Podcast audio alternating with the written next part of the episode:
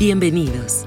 Esto es Actitud Saludable, un espacio dedicado a la información para la prevención y el cuidado de la salud. Cada emisión con diferentes temas de interés pensados en ti y el cuidado de tu familia. Actitud Saludable es presentado por Hospital Galenia, más que un hospital.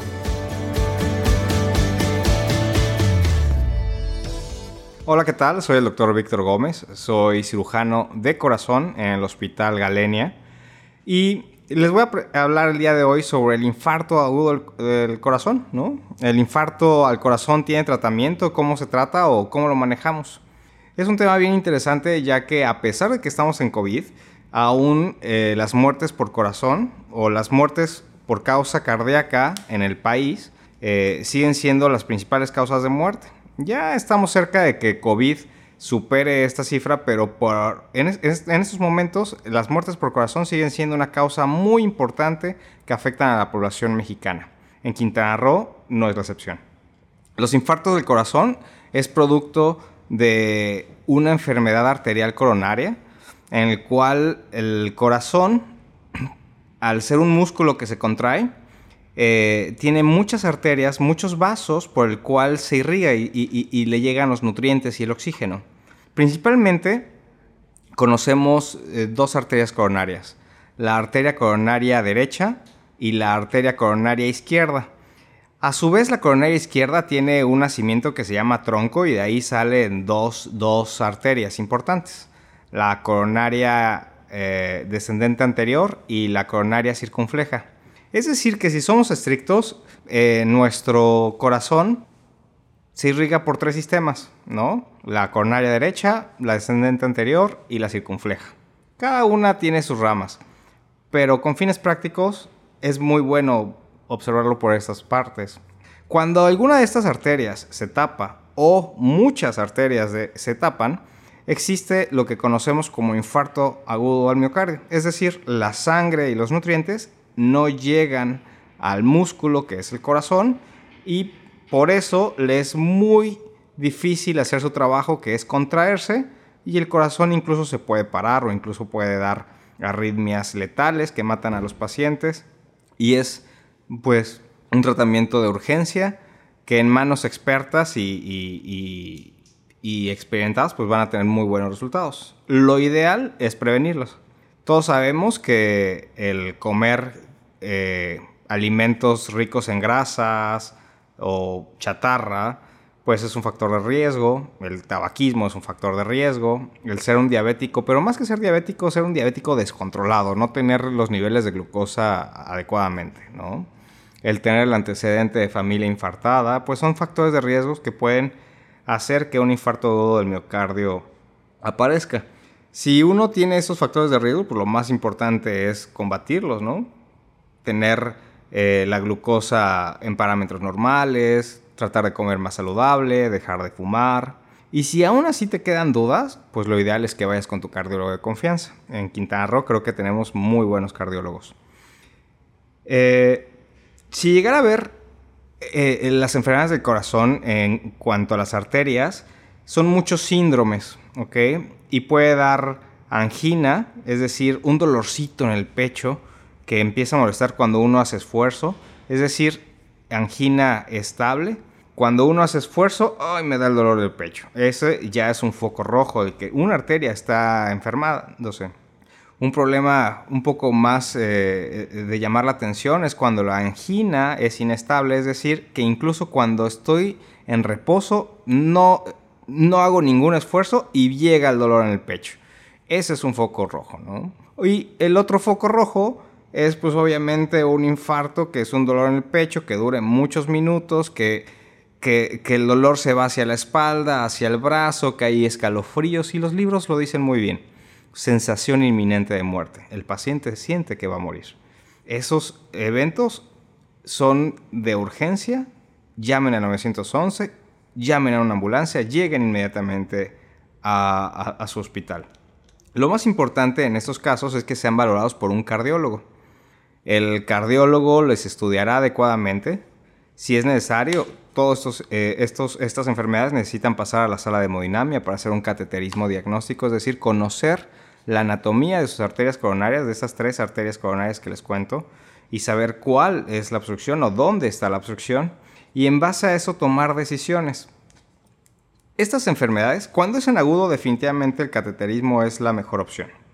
Cuando es una angina o cuando no es un síndrome isquémico agudo, lo más importante será estudiarte bien y llevar una sesión para ver cuál es tu mejor tratamiento. El infarto o el problema de las arterias tapadas tiene tres tratamientos principales. El tratamiento quirúrgico, que es a través de una revascularización coronaria, donde tomamos arterias de tu cuerpo o venas de tu cuerpo para ponerlas en tus arterias coronarias y así brincar los sitios de obstrucción. Esto también se conoce como bypass coronario el tratamiento por cateterismo, que es el, dilatar las lesiones con un baloncito, abrir así la arteria o incluso poner un stent, que hoy en día existen una gran variedad de stent, y eso se llama pues, cateterismo coronario, o el tratamiento médico. Cada una de estas opciones tiene sus indicaciones muy precisas. Y por ejemplo, eh, si es un paciente diabético, los pacientes diabéticos se van a beneficiar muchísimo más por tener eh, una cirugía de revascularización coronaria, ya que son tejidos eh, propios del cuerpo y no es un metal que se pone dentro de la arteria coronaria como sería un stent. Entonces estos pacientes se benefician mucho más de una cirugía de revascularización coronaria. O otro ejemplo sería cuando de estos tres eh, sistemas de arterias coronarias que tiene el corazón que les platicaba, la derecha, la descendente anterior y la circunfleja, si más de dos están enfermas, los pacientes se benefician más de una cirugía de revascularización coronaria. Cuando el paciente tiene lesión del tronco, ¿se acuerdan que les comentaba que la arteria coronaria izquierda nace de un tronco y esta da los dos sistemas, la descendente anterior y la circunfleja? Pues estos pacientes también se benefician más de una cirugía de revascularización coronaria. El, tratamiento médico, si bien en todos los casos llevan el, manejo que el cardiólogo deja establecido, pero se trata o se habla del tratamiento médico exclusivo cuando el paciente ni es candidato a cateterismo coronario y tampoco es candidato a cirugía de revascularización coronaria. Regularmente para decidir si el paciente va a tratamiento médico exclusivo porque no se le puede ofrecer nada más si es por eh, tratamiento por hemodinamia o si es tratamiento para revascularización coronaria, se deben de tomar una serie de decisiones en conjunto con un equipo cardiovascular, con tu cardiólogo tratante, el cardiólogo hemodinamista y obviamente el cirujano de corazón. En conjunto tomaremos la mejor decisión y los mejores resultados a largo plazo en, los pacientes que son aptos para hacer cirugía de corazón pues eh, son justo en esos pacientes, ¿no? Regularmente un stent tiene una vida media menor que un puente que se coloca de tus propios tejidos y los resultados a largo plazo son muy óptimos. La cirugía tiende a ser un procedimiento de 3 a 4 horas aproximadamente, con una estancia en las mejores eh, condiciones de dos días en terapia intensiva y posteriormente unos dos días en hospitalización y eso hace una evolución adecuada en los pacientes que están en óptimas condiciones. Eh, siempre que hablamos de cirugía de corazón, los pacientes eh, creen que es algo muy aparatoso, obviamente existe temor, pero la realidad es que en manos experimentadas y eh, haciendo un excelente equipo como lo hacemos aquí en el hospital, pues logramos buenos resultados. Si gustan agendar una cita o tienen dudas o quieren preguntar más al respecto, pues les dejo los datos de mi consultorio. Yo me encuentro en el Hospital Galenia, en la Torre B, en el consultorio 406A, y me pueden mandar un mensaje al correo yo.cuidotucorazón.gmail.com seguirme en las redes sociales como Cuido Tu Corazón y mandar eh, mensajes por WhatsApp al 998 3153 311. Hasta luego. Actitud Saludable es un espacio dedicado a la información para la prevención y el cuidado de la salud. Porque nos interesa tu salud, Escúchanos en cada nueva emisión. Actitud Saludable es presentado por Hospital Galenia. Más que un hospital.